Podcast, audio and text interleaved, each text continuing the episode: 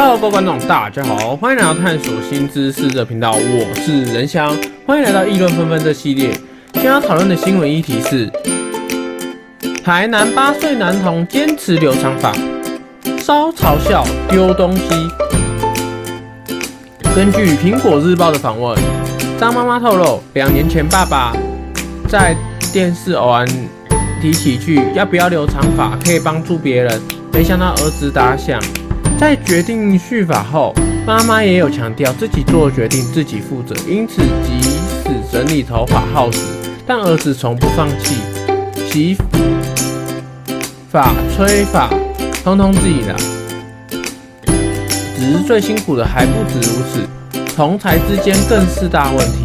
即使妈妈事先告知和老师沟通，表示老师很支持，也教导全部的同学不能嘲笑他，但是因为学校的学生太多，还是无法抵御他人的嘲笑，还有其他高年级的学生拿东西丢他。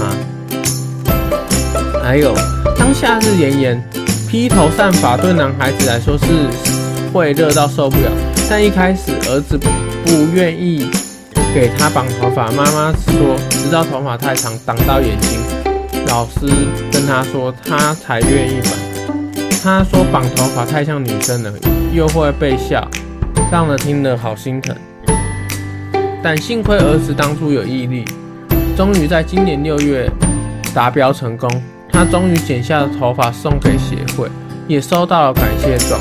看着那感那张感谢状，儿子深刻体会到助人的快乐。妈妈也骄傲地说：“他说想再继续帮助别人。”那我的观点，正面帮助的是一件值得宣导的事情。男女留长头发或短头发是个人的想法，不会影响到他人的就好，就就是他人即可。